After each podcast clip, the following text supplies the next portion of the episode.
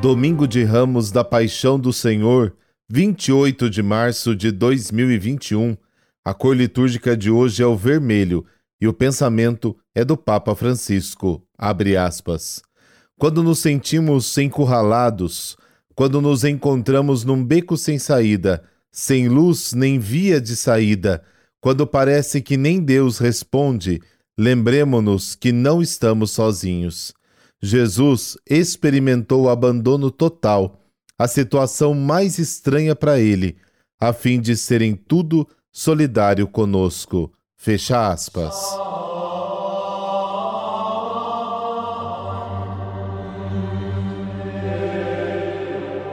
Pelo sinal da Santa Cruz, livrai-nos Deus, nosso Senhor, dos nossos inimigos.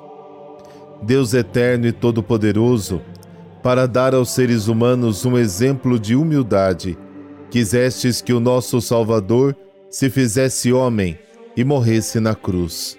Concedei-nos aprender o ensinamento da sua paixão e ressuscitar com ele na sua glória. Amém.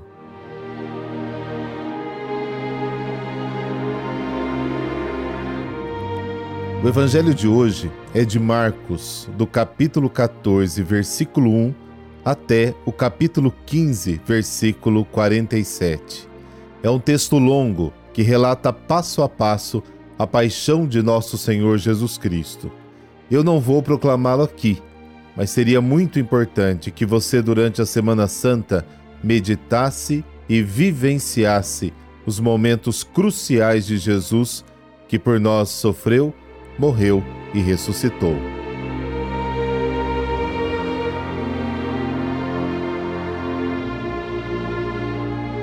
Hoje, domingo de Ramos, onde é possível, a missa é precedida por um rito que comemora a entrada triunfal de Jesus em Jerusalém, poucos dias antes de sua morte e ressurreição. O Evangelho, por outro lado, traz uma abordagem completamente diferente. É o relato, este ano na versão de Marcos, dos capítulos 14 e 15, de sua paixão. Os ramos das palmeiras ou de oliveiras evocam a multidão animada. Bendito aquele que vem em nome do Senhor, hosana nas alturas, assim proclamam. Em grande contraste com a outra multidão, poucos dias depois, instigada pelos líderes do povo, que aclama por crucificação. Um pedido absurdo. Quem aderiu a ele ou não conhecia Jesus. Quantos ali testemunharam o bem que ele havia feito, ou mesmo as palavras de sabedoria que havia dito. Mas tudo isso no contexto da paixão fica ainda mais chocante. Pense nos discípulos. Eles caminharam com ele há pelo menos três anos. Deveriam ter devolvido os sentimentos de amizade, e em vez disso, Judas o trai, Pedro o nega e os outros, com exceção de João, fogem. Pense nas autoridades.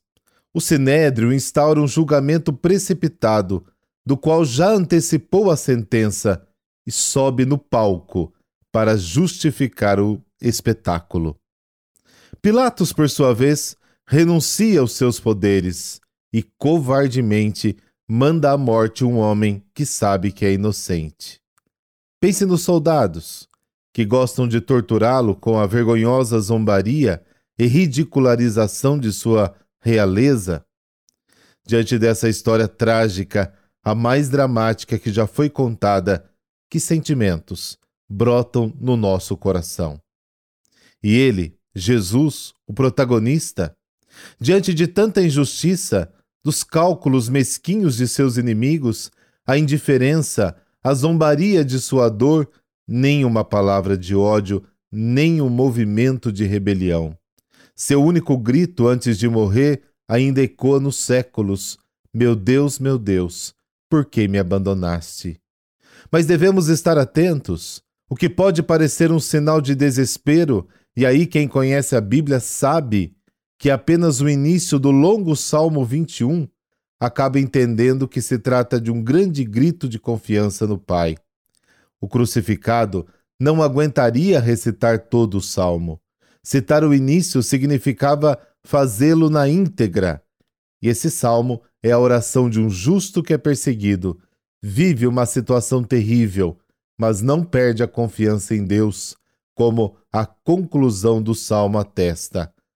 Anunciarei o teu nome aos meus irmãos, que significa um compromisso depois da morte, portanto, a certeza da ressurreição. Os sentimentos de Jesus permanecem, portanto, até o fim. São sentimentos que brotam de sua oração anterior no Jardim das Oliveiras. Ciente da prisão iminente com que se seguiria, os ombros carregados com o peso imenso da sua missão, com um golpe que revela toda a sua humanidade, tinha pedido ao Pai que o libertasse de tanto tormento, mas logo acrescentando a expressão da sua disponibilidade: Pai, tudo é possível para ti. Afasta de mim este cálice, mas não o que eu quero, mas o que tu queres. São palavras importantíssimas para aqueles que no futuro vão querer ser discípulos de Jesus. Pode-se sentir dor e é humanamente legítimo pedir a Deus que se liberte dela, e ao mesmo tempo é necessário ir de encontro com a sua vontade. Muitas vezes os caminhos de Deus transcendem a compreensão humana, mas conduzem sempre ao bem de quem se confia nele. Como aconteceu com Jesus, o evangelho de hoje termina na sua sepultura.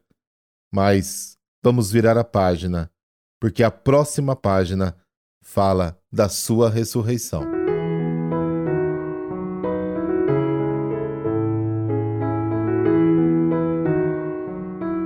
E hoje a igreja celebra Santa Gisela. Ela nasceu em 985, filha do Duque Ávaro Henrique e de Gisela de Barganha. Em 996, os emissários da Hungria vieram à sua casa para a alegria de seus pais pedir sua mão em casamento. Gisela, que tinha se consagrado a Deus no íntimo do seu coração, não teve como mudar essa situação e assim mudou-se para a corte princesa húngara casando-se com o rei Estevão. Porém, sua meta continuava a ser de levar todo o povo para Cristo. Gisela foi coroada e ungida como primeira rainha cristã dos húngaros, e com ela seu marido Estevão, que se converteu ao cristianismo por sua influência. Gisela ajudou na construção e nos reparos de igrejas, construiu a catedral da cidade, mandou vir escultores da Grécia para embelezarem as igrejas, porém passou por grandes sacrifícios. Perdeu a primeira filha e logo depois o filho. Outras duas filhas se casaram e jamais as reviu por partirem para terras muito distantes. Seu filho Américo, que deveria sucedê-la ao trono real, também faleceu. Mais tarde ele foi canonizado pela sua santidade. Em 15 de agosto de 1038, festa da Assunção de Nossa Senhora, seu esposo faleceu e também foi canonizado. Após tantas mortes, passou a receber tratamentos hostis do povo pagão húngaro. Confiscaram seus bens, proibiram-na de se corresponder com parentes de países estrangeiros, prenderam-na e a maltrataram. Depois de vários anos de prisão, foi libertada por Henrique III em 1042. Voltou a Baviera e se fez beneditina no mosteiro, o qual Henrique II elevar a categoria de abadia. Prudente e sábia, foi eleita abadesa, governando a abadia até o dia 7 de maio de 1065. Foi enterrada na capela de Pars. Logo após sua morte, vinham romeiros de todos os recantos do mundo para rezar junto ao seu túmulo.